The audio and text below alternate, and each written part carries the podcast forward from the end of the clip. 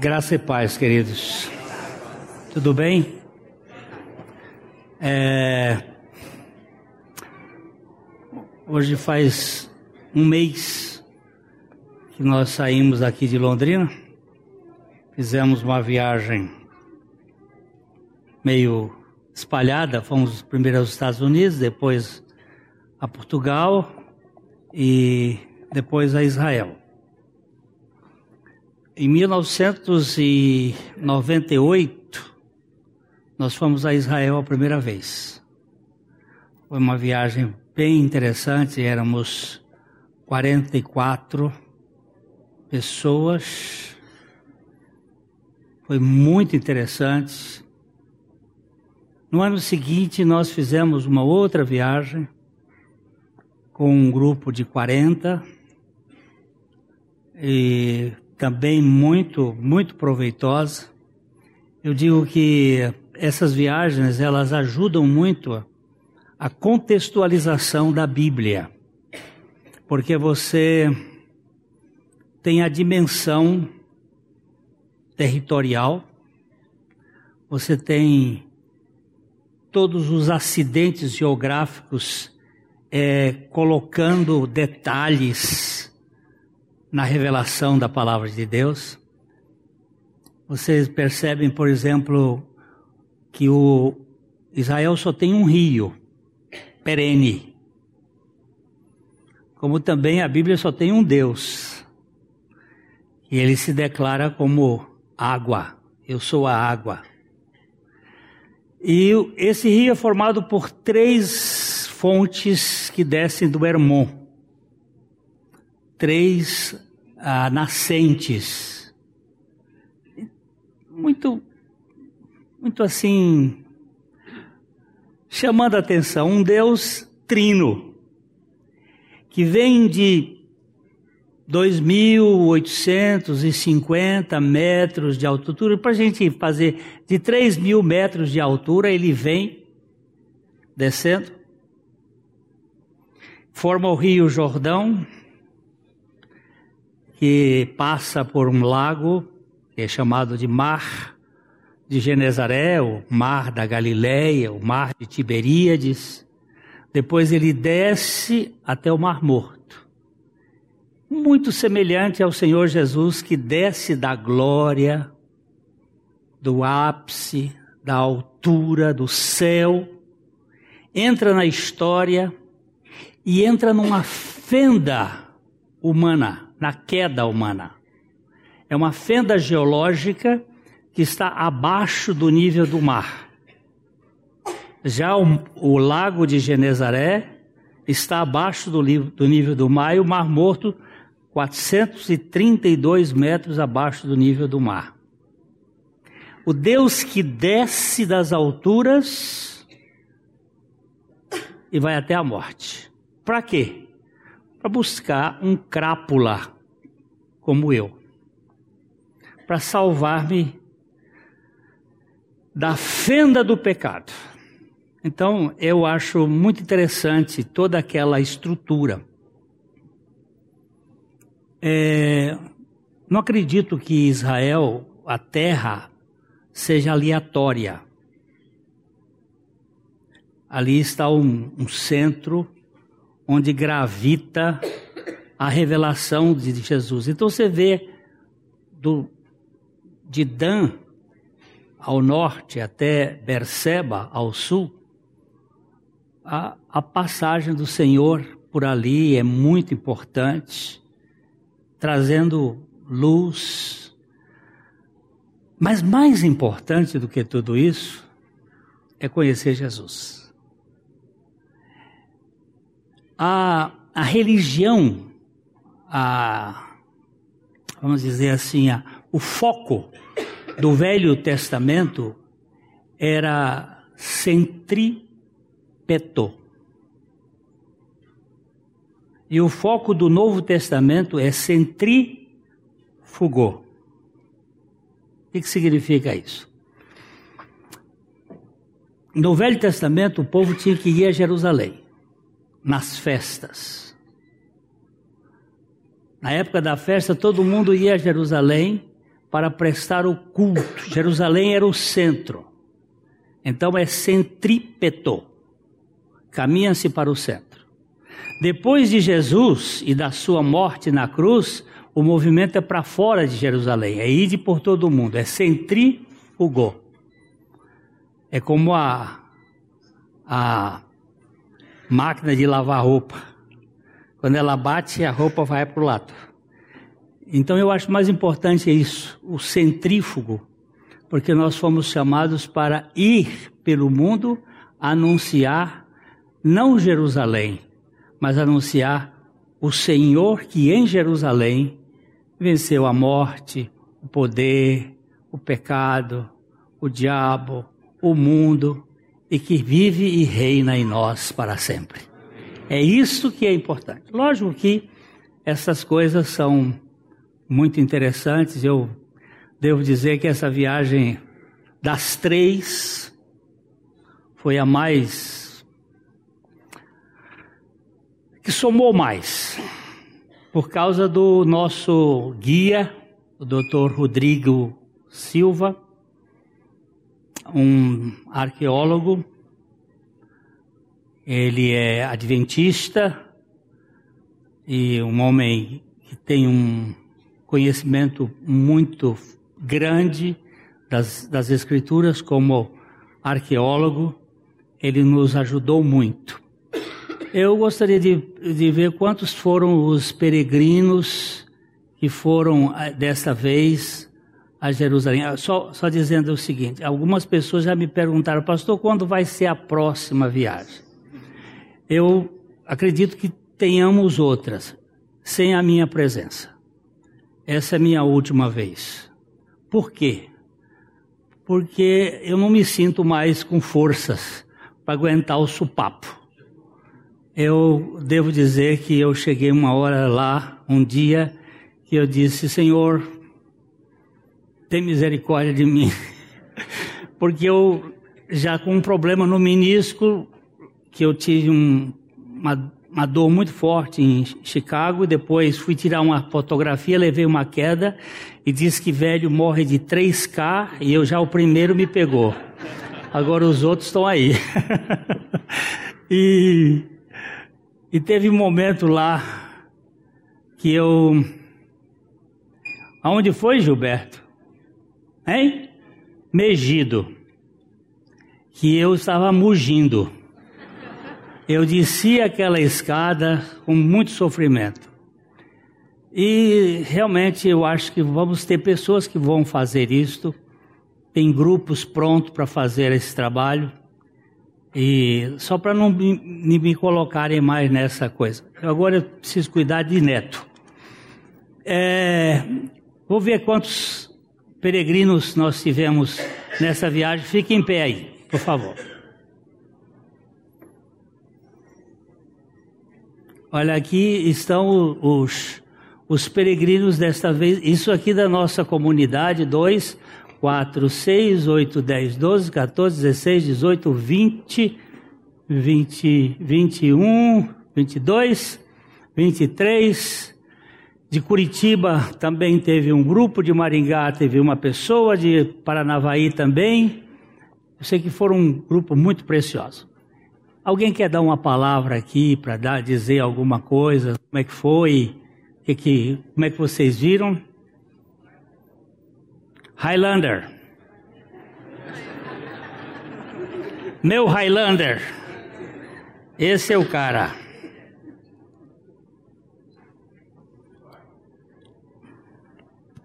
Irmãos, graça e paz. Nós vamos abrir aqui em João 5. João 5.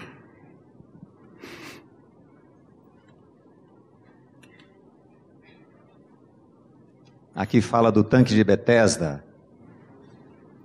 É, eu queria que passasse aí o, o vídeo que eu fiz lá em, no tanque de Betesda antes da gente ler aqui para a gente ter uma noção porque a questão arqueológica, a questão geográfica nos ensina bastante coisa com relação ao texto.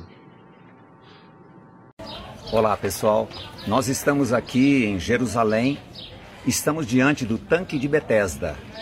E eu quero ler para vocês a passagem onde Jesus encontrou o homem paralítico no tanque de Betesda. Isto está em João, capítulo 5.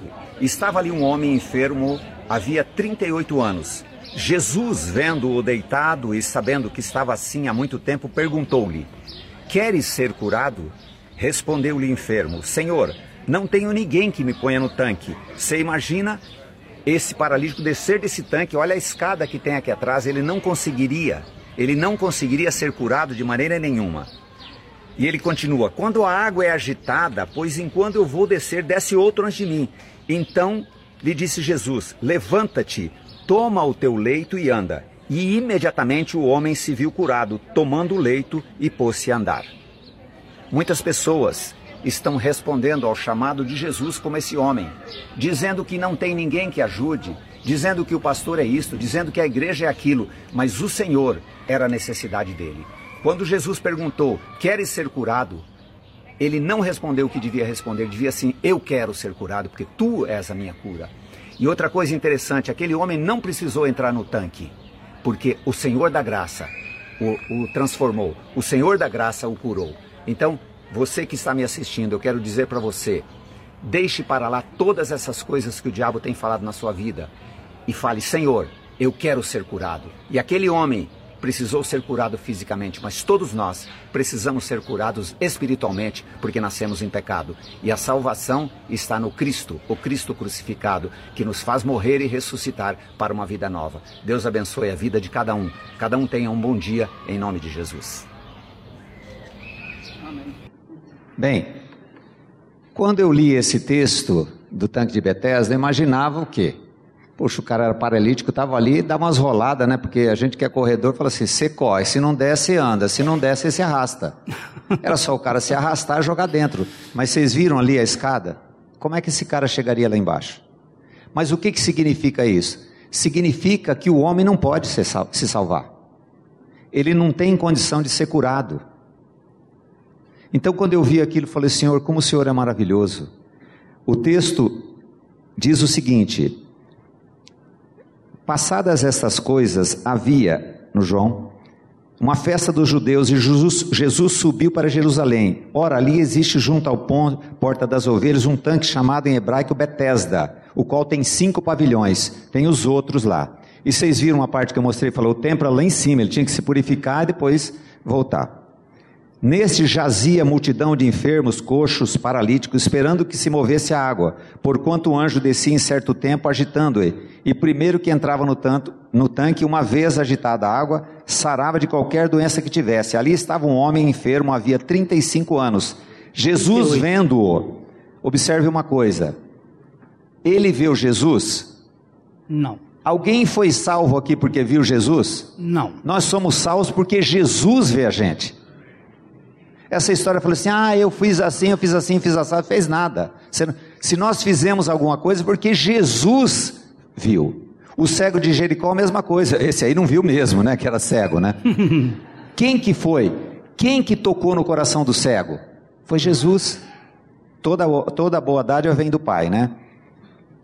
Ele, e o Jesus, Jesus perguntou para eles: Queres ser curado? Uma pergunta até estranha, né? O cara ali quer ser curado, né? Só que a resposta dele devia ser o quê? Falou assim: lógico que eu quero ser curado, Senhor, o Senhor não está vendo? Mas ele fez o seguinte: falou assim: não, quando eu melhorar de vida, eu quero. Quando eu comprar um carro, eu vou na igreja. Quando a minha mulher melhorar, eu vou na igreja. Ele respondeu mais ou menos isso, não foi? Ele falou assim: ó, não Senhor, não tenho ninguém que me ponha no tanque. Quando a água é agitada, pois enquanto eu vou, desce outro atrás de mim. Então, lhe disse Jesus: Levanta, toma o teu leito e anda. Imediatamente o homem se viu curado e, tomando o leite, pôs-se a andar. E aquele dia era sábado. Então, vendo aquele lugar ali, eu falei assim: Senhor, a tua obra é obra de graça mesmo. O cara não podia se salvar, ele não podia fazer nada. Agora, quem é o paralítico? Quem é o doente? Somos nós. Nós nascemos assim, com toda a nossa empáfia e o Senhor estende a mão para nós e fala assim: vem aqui, eu sou tua cura. Mesmo que você pense um monte de coisa, mesmo que você fez um monte de coisa para ser aceito pelo Senhor, eu sou tua cura. Toma o teu leito e anda. Vai.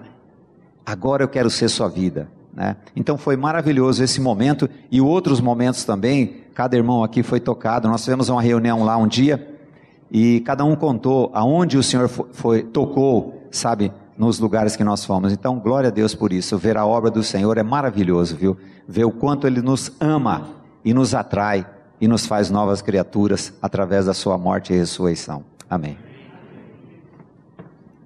Obrigado, Barba. Não sei se alguém gostaria de dar mais algum testemunho das, da sua experiência por lá. Ok? Então tá bom. Eu sei que muitas, muitos gostariam, mas têm vergonha. Ficam receiosos de, de ser. Ok. Quê? Mário Rocha não tem vergonha? Ele é sem vergonha?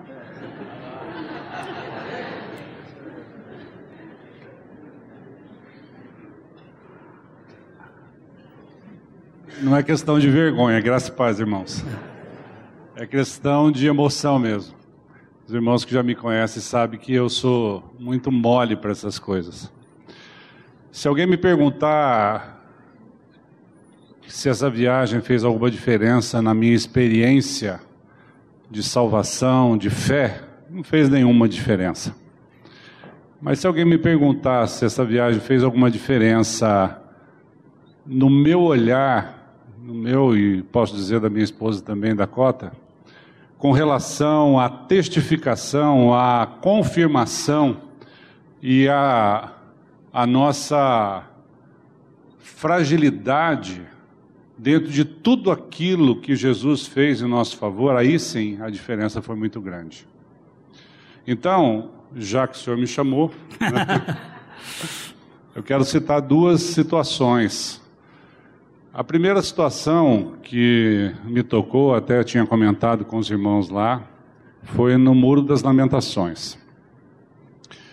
No Muro das Lamentações, o, nós lemos lá é, um texto que é a oração de Salomão.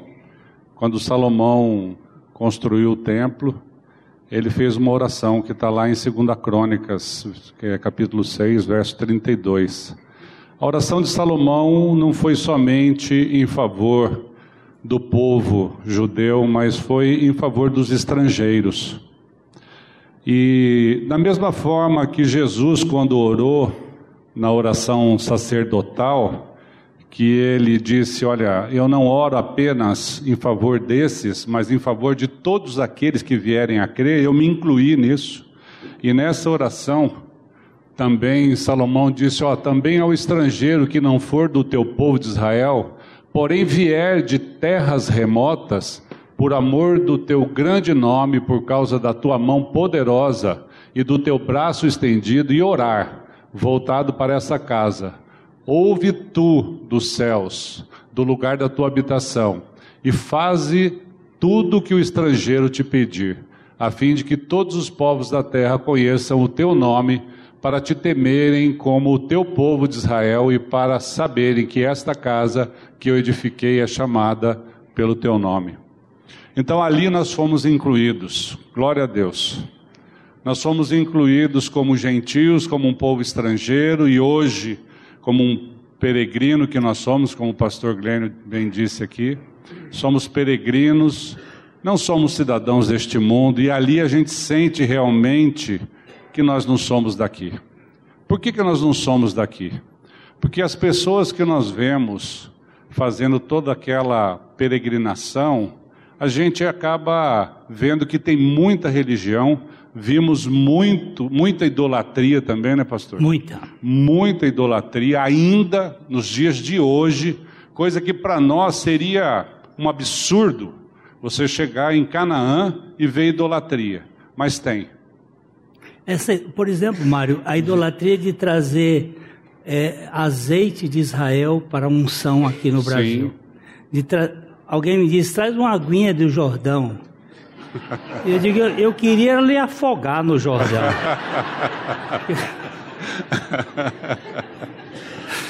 Mas o Jordão não dá para afogar ninguém. Então, gente, olha, foi a, é, a, experiência foi muito preciosa nesse sentido, porque Deus também colocou um guia que é um, apesar de ser um cientista, um arqueólogo, um historiador, também é um cristão que pôde fazer um paralelo entre a nossa experiência de fé, a experiência de crer que Jesus Cristo é nosso Salvador, com a contextualização do local, das, das, é, dos monumentos históricos e, enfim, é, e a gente que mora aqui no norte do Paraná, a gente fica pensando, gente, esse povo brigando por causa desse deserto aqui, o que, que tem aqui, né? Tem nada aqui, o que, que isso vale? Se, se mandar um, um plantador de soja para lá, o cara fala: escuta, eu não quero isso aqui nem de graça. E o povo está brigando por causa daquela terra. Mas por quê? Porque tem um fundamento que foi a terra que Deus deu para o povo dele. Qual é a outra coisa? Você disse que foi uma e agora faltou a segunda. Eu esqueci a outra. Ah. é, deixa eu lembrar. Não, pode deixar. A primeira foi. É, foi? Não, esqueci. Depois é. eu volto aqui.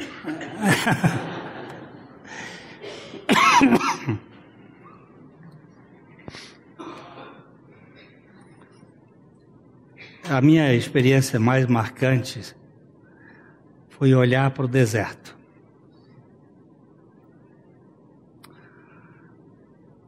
Deserto é lugar onde Deus fala com a gente.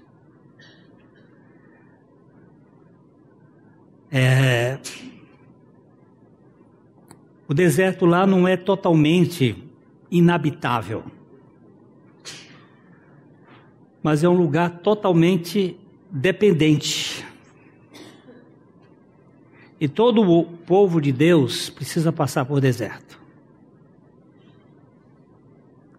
Porque é na, no deserto que nós aprendemos quem somos. Nós temos na divisão da terra, Deus deu a tribo de Dan, onde hoje é a região de Gaza lá no sul, é onde habitavam os filisteus. É uma região muito inóspita. Mas essa tribo não ficou satisfeita com aquela região e eles resolveram tomar, e tomaram, lá em cima, na região de Dan, no alto das colinas de Golan terra fertilíssima e uma terra muito abundante de água, é onde há mais água, por isso aquela guerra, aquela guerra lá é entre sírios e judeus, é uma guerra por causa de água. E eles tomaram e ficaram ali em cima. Só para você ter uma noção, Dan é a única tribo que não pertence no livro de Apocalipse a escala das tribos de Israel. Você vai, a tribo de Dan caiu fora, porque eles são danados. Eles foram possuir a terra sem que Deus tivesse a dado. Possuíram pela força, pelo muque. É isso que a religião faz. Quando você quer possuir, você não faz parte do livro da vida. Agora, vamos para a nossa caminhada, eu prometo não ser longo, para o nosso caminhar no Evangelho de João, capítulo 8 do livro de João. E aí, Farid, você gostou da viagem? É? Quer que eu bote você aqui na frente para testemunhar? Camila quer, né? Capítulo 8 de João.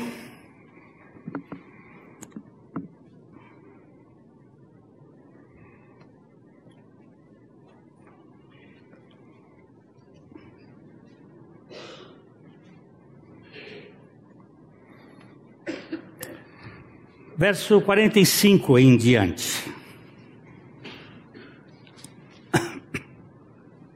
João 8, 45. Mas, porque eu digo a verdade, não me credes. Quem dentre vós me conhece de pecado? Me convence. Me convence de pecado? Se vos digo a verdade, por que razão não me credes? Quem é de Deus, ouve as palavras de Deus. Por isso, não me dais ouvidos, porque não sois de Deus. Responderam, pois, os judeus e lhe disseram: Porventura não temos razão em dizer que és samaritano e tens demônio? Replicou Jesus: Eu não tenho demônio, pelo contrário, honro a meu Pai e vós me desonrais. Eu não procuro a minha própria glória. Há quem a busque e julgue. Em verdade, em verdade vos digo: se alguém guardar a minha palavra, não verá a morte eternamente. Disseram-lhe os judeus: Agora estamos certos de que tens demônio. Abraão morreu e também os profetas, e tu dizes: Se alguém guardar a minha palavra, não provará a morte eternamente. És maior do que Abraão, o nosso pai que morreu? Também os profetas morreram. Quem, pois, te fazes ser? Respondeu Jesus: Se eu me glorifico a mim mesmo, a minha glória nada é. Quem me glorifica é meu Pai o qual vós dizeis que é vosso Deus. Entretanto, vós não o tendes conhecido, eu, porém, o conheço. Se eu disser que não o conheço, serei como vós, mentiroso. Mas eu o conheço e guardo a sua palavra. Abraão, vosso pai, alegrou-se por ver o meu dia, viu-o e regozijou-se. Perguntaram-lhe, pois, os judeus: Ainda não tem cinquenta anos e viste Abraão? Respondeu-lhe Jesus: Em verdade, em verdade eu vos digo, antes que Abraão existisse, eu sou. Então pegaram em pedras para atirarem nele, mas Jesus se ocultou e saiu do templo. Nosso Pai, abre os nossos olhos e revela-nos o teu Filho, para que nós descansemos na suficiência do Senhor. No nome dele que nós te pedimos. Amém. Mas por que digo a verdade? Não me credes?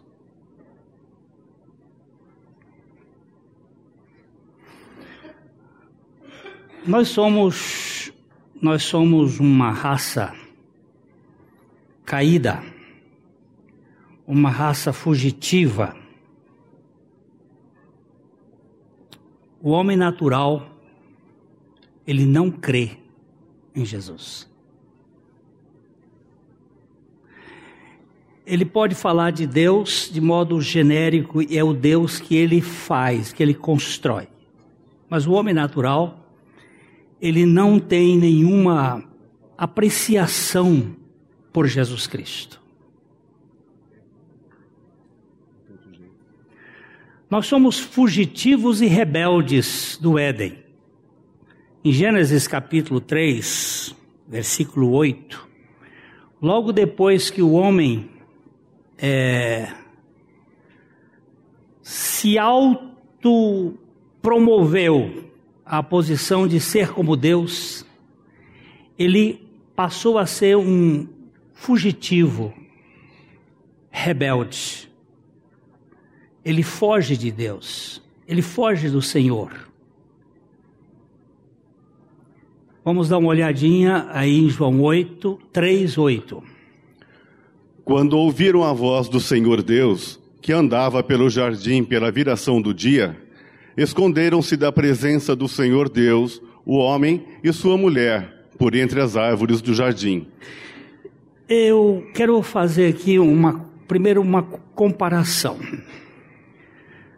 No capítulo 1 de Gênesis, nós temos a revelação de Deus como um, um termo plural. Nós vamos pegar, por exemplo, Gênesis 1, 1. Vamos olhar algumas vezes. No princípio. No princípio criou Deus os céus e a terra. Olha, se você apertar o dedo na palavra Deus aqui, vai aparecer a palavra Elohim. no hebraico, esta palavra ela tem, ela tem, ó, é Elohim é um plural. Pode ser juízes, governantes, plural, divindade, Deus. Ele é, para mim, pessoalmente, as pegadas da Trindade. É como se aí estivesse as primeiras evidências de que este Deus único, ele é trino. Logicamente, se você abrir a Bíblia de Gênesis e Apocalipse, você não vai ver a palavra trindade. Mas você vai ver Deus se manifestando como o Pai, como o Filho e como o Espírito Santo. Um dos episódios conhecido, mais marcante, é no próprio batismo do Senhor Jesus. Quando você ouve uma voz do céu que diz assim: Este é o meu filho amado, em quem eu tenho todo o prazer. E depois o Espírito Santo desce sobre ele em forma corpórea como pomba. Ali você vê a reunião da Trindade. Mas é, há em muitos lugares. Para mim, aqui, em Gênesis 1, 1, está a corporalidade da divindade, ou seja, a concentração de um Deus trino na unidade de uma só uh, divindade, Deus Pai, Filho e Espírito Santo. Todo este capítulo, você vai verificar o versículo 2, por exemplo, uh, o Espírito de Deus. Você encontra aqui uma segunda pessoa da Trindade. Mas daí para frente, você só tem Deus, Deus, Deus, Elohim, que é, ó, chamou Deus a luz dia e as trevas noite, e houve tarde e manhã do primeiro dia. Só uma curiosidade. Você vai verificar haja firmamento no meio das águas e separação entre as águas e águas, e fez, pois, Deus o firmamento. Uh, e separação entre as águas debaixo do firmamento e as águas, e assim se fez. E chamou Deus ao firmamento céus, e houve tarde e manhã o segundo dia. Volta um pouquinho aqui para trás, é, você vê aqui, e viu Deus que a luz era boa. Agora, quando no segundo dia não existe a palavra boa, o segundo dia é o tempo das águas, o ajuntamento das águas na raquia, acima dos céus, as águas nas, no céu, as águas abaixo dos céus, e não existe a palavra boa. É o único lugar da criação de Deus que não existe a palavra boa. Alguém tem noção por quê?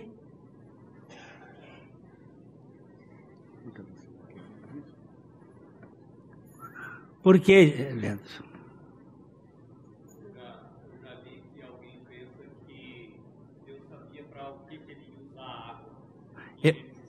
Ó, ele diz que ele já leu, que alguém disse, que pensa, que Deus já sabia para que ele ia usar a água.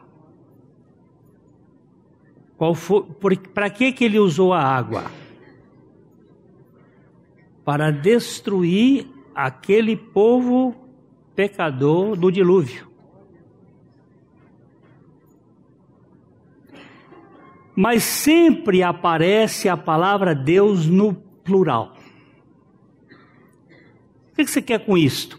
é que quando você chega no capítulo 2, que vai haver o relacionamento da criação do homem e especificar a criação do homem, capítulo 2, a partir do versículo 4,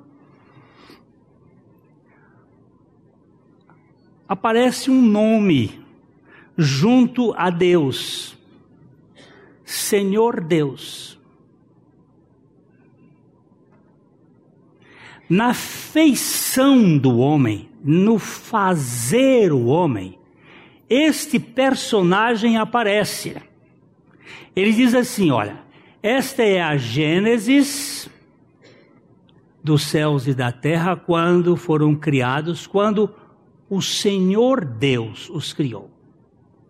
E daqui para frente, em todo o capítulo 2 e o capítulo 3, este Senhor Deus vai ter a relação com o homem. Só em dois lugares ele não é visto como o Senhor Deus: quando a serpente fala e quando a mulher fala. Ele tirou o Senhor, porque, a meu ver, este Senhor é Jesus. Por que, que você diz isto, Glenn?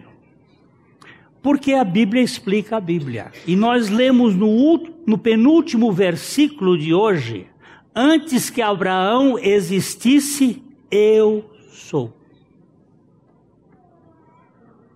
E o Senhor, se você puser aqui, Senhor, puser aqui, é o nome Yahvé, é aquele que existe o nome único, verdadeiro, o nome impronunciável, a ser como a vocalização, é um nome que você não tem como pronunciar.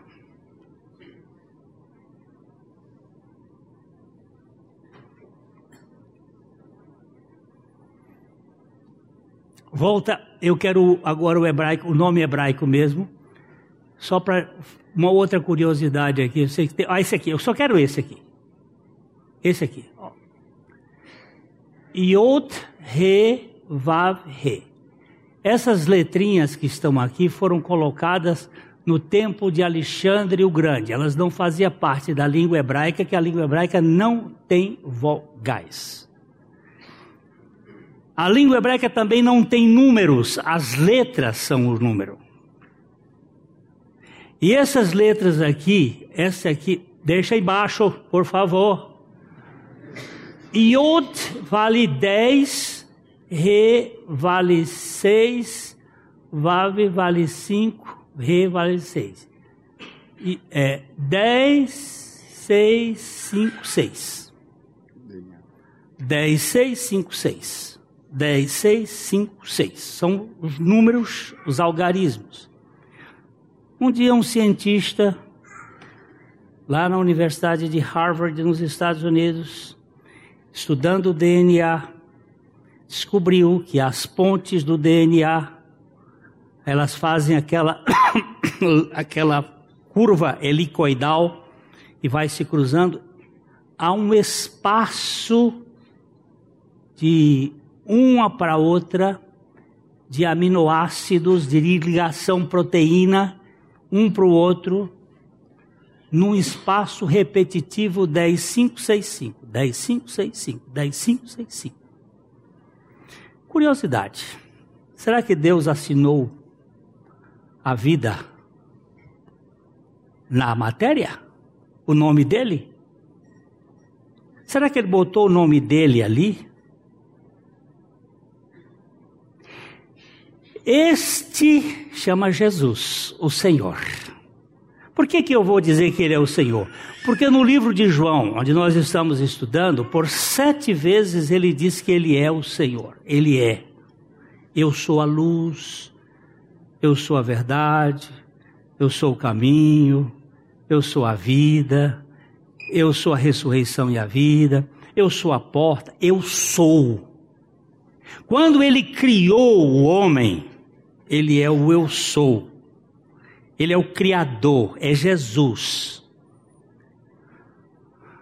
Vamos para João capítulo 1, João 1, 1 a 4.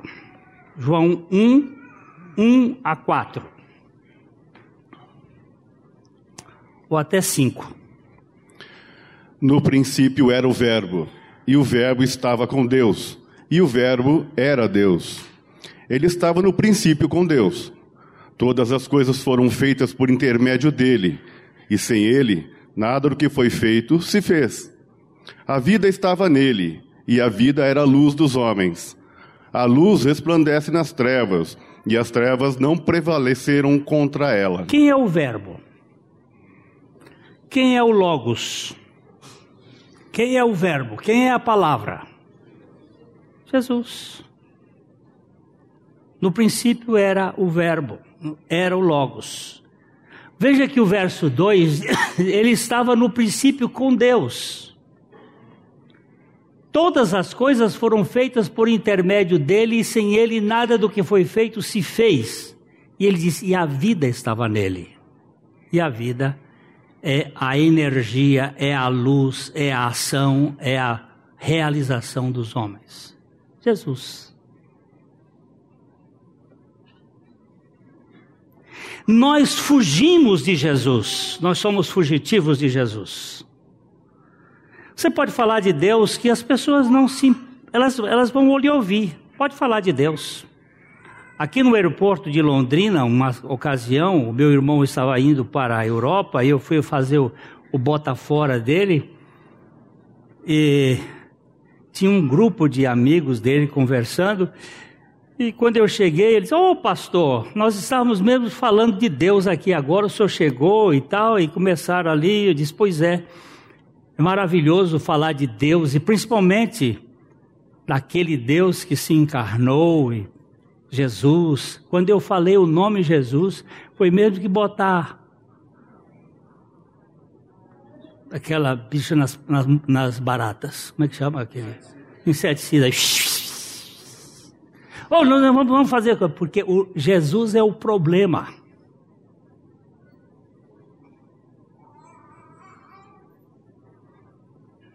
A humanidade não crê em Jesus. Ele é o problema. E quando alguns dão algum crédito, já bota coisa no meio, já faz mistura. Já quer fazer alguma coisa, não é só Jesus, é Jesus e mais alguma coisa, é Jesus e mais alguma coisa. Ele não é suficiente. Tem que ter uma munganga no meio. Tem que ter algum passe. Tem que ter óleo de Israel. Tem que ter algum negócio de derrubar as muralhas de Jericó. Parece que ele não serve sozinho. Então vamos voltar para o, João, para o Gênesis 3, 8, que aqui foi onde eu fiz toda essa saída para dizer que o problema é contra Jesus. Gênesis 3, 8. Ó, quando ouviram a voz do Senhor Deus, que andava no jardim pela viração do dia, a palavra, o Logos, o Senhor Deus, esconderam-se da presença do Senhor Deus o homem e a sua mulher por entre as árvores do jardim. Nós somos uma raça que vive se escondendo na religião, nos esportes, nos negócios. Nós somos esconderijos de Deus. A religião é o lugar que muitas pessoas se escondem de Deus. O filho pródigo saiu da casa do pai, mas o filho mais velho estava perdido dentro da casa do pai. Ele não tinha relacionamento com o pai. Nós podemos ter muito conhecimento de Deus, mas se não tivermos o relacionamento com Deus, nós não temos nada.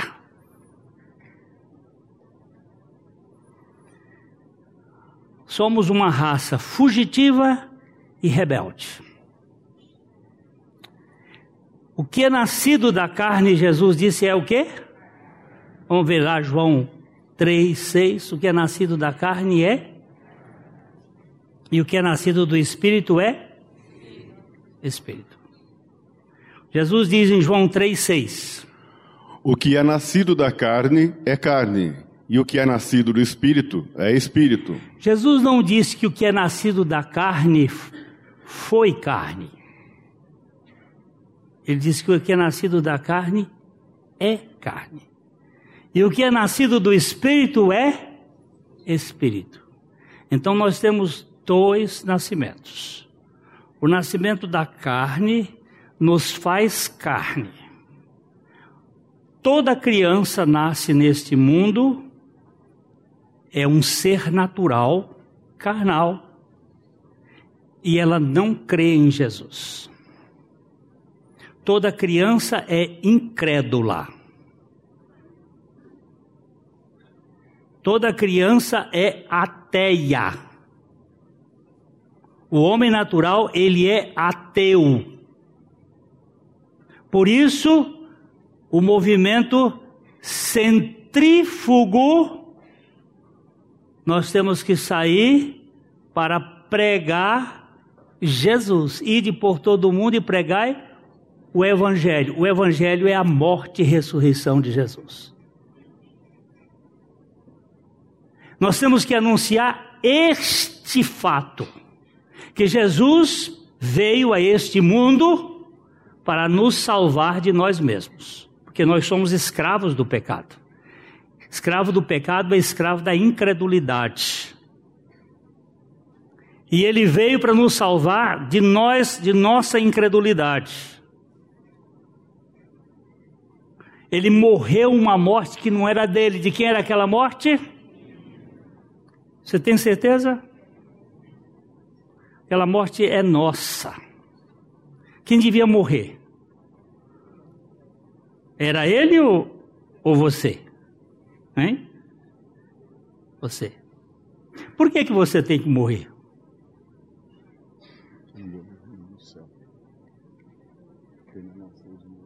Por quê? Pode falar.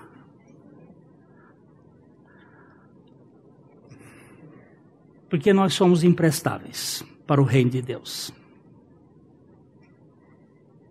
Nós temos que ser transformados.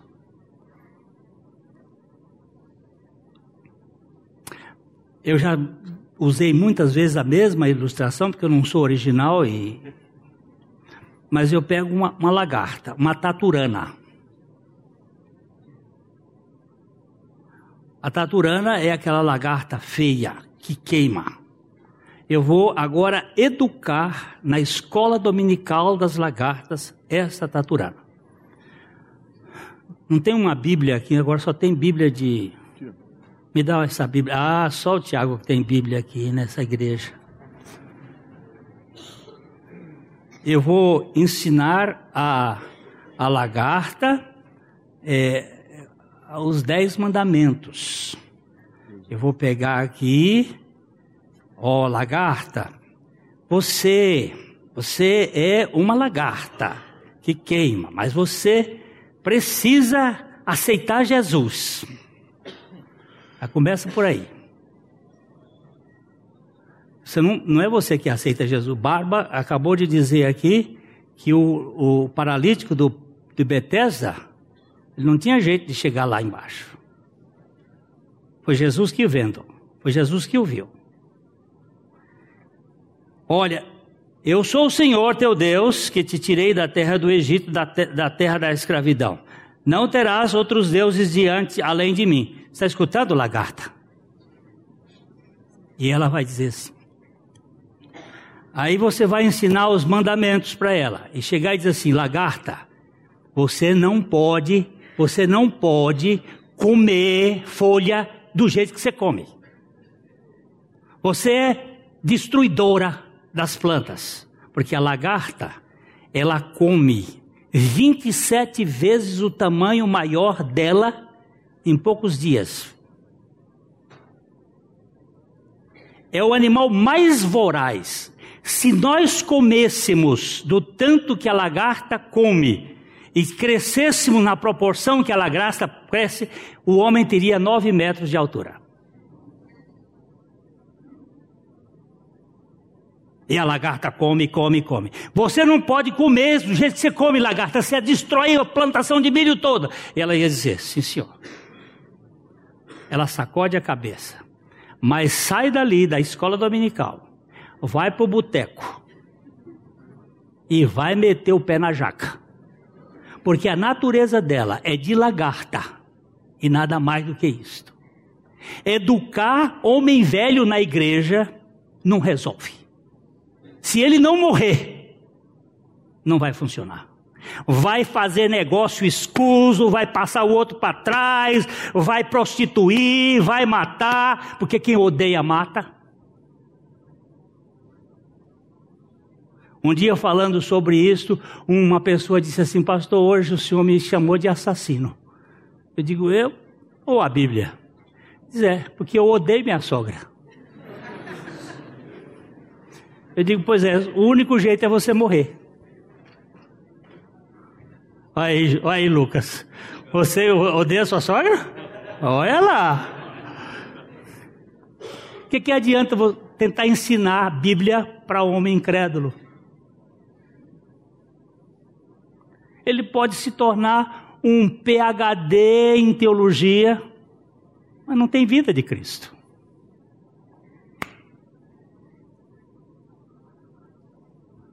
ele precisa morrer.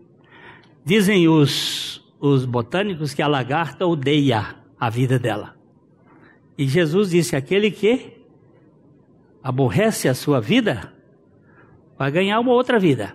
Ela anida num canto e começa a cuspir adrenalina. E ela forma um sepulcro. E 21 dias depois tem uma borboleta. Eu quero que você agora vá ensinar a borboleta a polinizar. Não precisa. Está no instinto dela. Ela vai polinizar. Ela não vai comer, ela vai produzir. É isto que eu entendo na minha pequenez. O homem natural não vai, o homem é carne, é carne, e o homem espiritual é espiritual, e eu vou continuar vivendo neste mundo ainda que regenerado, com a carne. A natureza caída. O meu velho homem foi crucificado com Cristo, mas a natureza humana ou o, o, a natureza caída, a natureza terrena, essa tem que ser mortificada. Fazei, pois, morrer a vossa natureza terrena. Se as duas coisas fossem a mesma coisa, nós teríamos um problema terrível. Como é que você pode matar uma coisa que já morreu? O velho homem não é a mesma coisa do que a natureza terrena. O que nasceu da carne é carne. O que nasceu do espírito é espírito. Agora, como é que uma pessoa nasce do espírito? É através do Espírito Santo. Quando o Espírito Santo viesse, disse Jesus, João 8, 16, 8 e 9. Quando o Espírito Santo vier, ele convencerá. Convencerá quem? O mundo. Não só o judeu, mas o gentio, os samaritanos. Ele convencerá o mundo de quê? Do pecado, da justiça e do juízo. Do pecado, porque não crê em mim. O que é pecado? Por favor, não me venha com acreditar. Eu acredito em Jesus. Ok? Acreditar é a mesma coisa. O avião voa, mas eu não entro nele. Crer é eu entro no avião. Ainda que ele possa cair.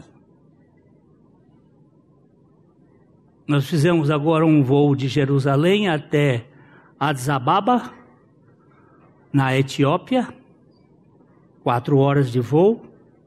Ficamos quatro horas num aeroporto que era a rodoviária de Caruaru. Pensa num lugar que tinha gente, e pensa num lugar desorganizado, e pensa, não tinha um lugar para minha esposa sentar. E depois mais quase 12 horas de voo de Addis Ababa até São Paulo. Aquele avião pode cair? Pode. Mas a gente voa.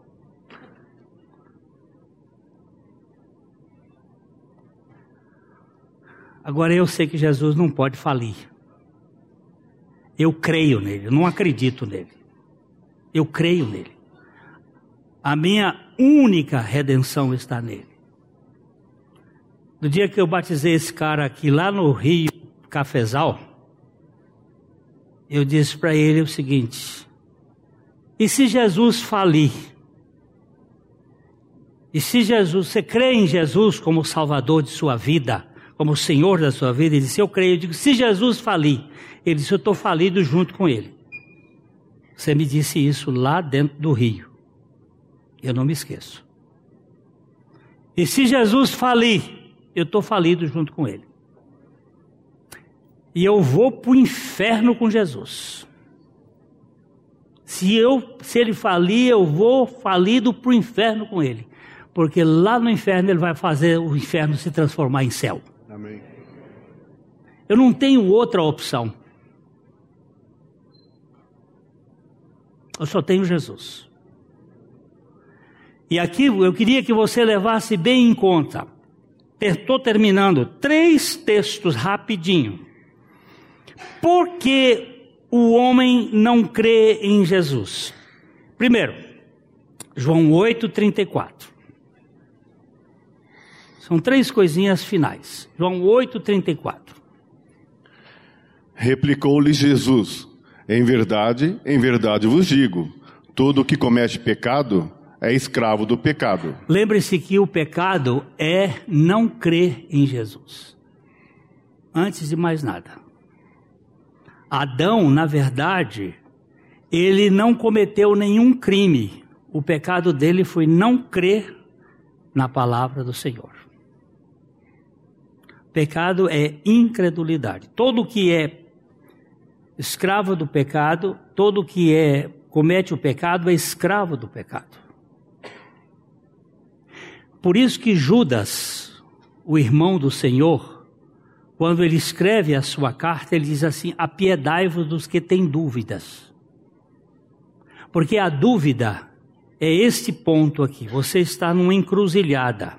Qual o caminho que vai seguir, este ou este? A dúvida deixa o sujeito esquizofrênico. Para que lado eu vou? Eu só tenho um lado na minha vida. O caminho é Jesus. Eu estou falando da minha experiência. Espero que você olhe na Bíblia e reconheça que Jesus é o único. Não tem outro jeito. Todo que comete pecado é escravo do pecado. Segunda coisa, João 8,44.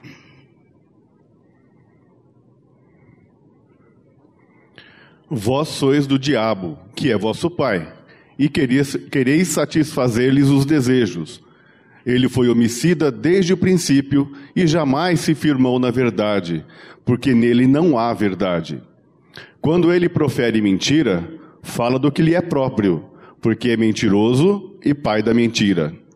Segunda coisa é que o pai da humanidade, pai espiritual da humanidade, é o diabo. Vós tendes como pai o diabo. Ah, mas eu não sou filho do diabo, eu sou filho de Deus. Você nasceu de novo? Eu não estou perguntando se você pertence a uma igreja, se você foi batizado. Eu estou perguntando se o Espírito já lhe convenceu do pecado, da justiça e do juízo. Estou perguntando se você já creu na sua morte e ressurreição com Cristo. Vós tendes como pai o diabo. Lá na minha, quando eu morava na Rua Santos, ali nós estávamos num estudo bíblico e lemos esse texto.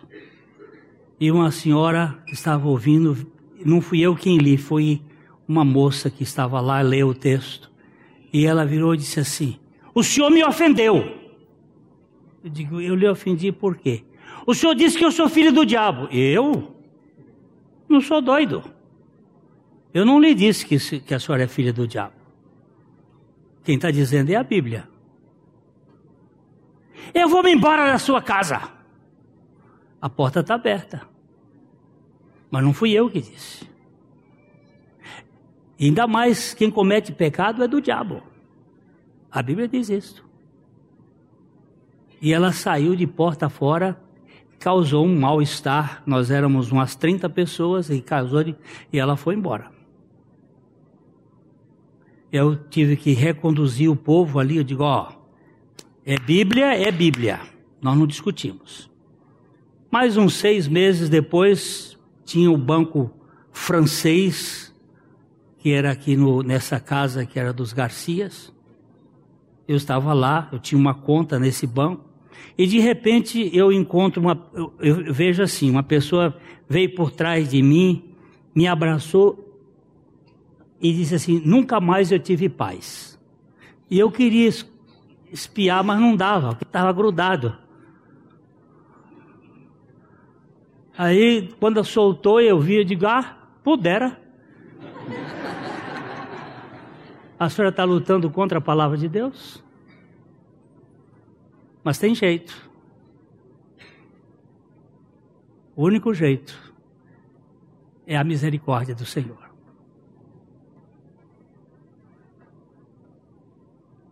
Não brigue com a palavra de Deus, porque é a briga inútil do marisco contra a pedra. Terceira coisa. João 8:47.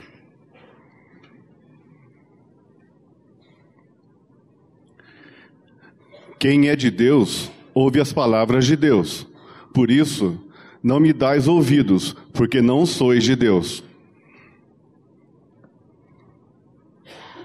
Quem é de Deus, ouve as palavras de Deus. Quem está no pecado, é escravo do pecado. Quem nasceu nesse mundo é carne, se não nascer de novo, é carne, filho do diabo. Se nascer de novo, é uma nova criatura em Cristo Jesus. Mas quem é que ouve a palavra de Deus? Os filhos de Deus. É,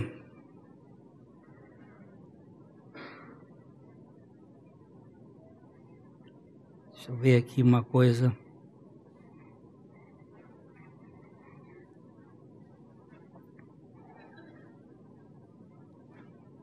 Vamos ler João.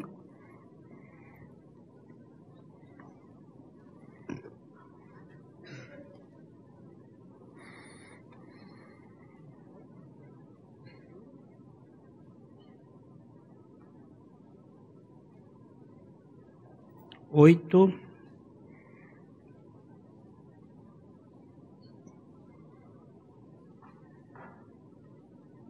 Cinquenta e cinco.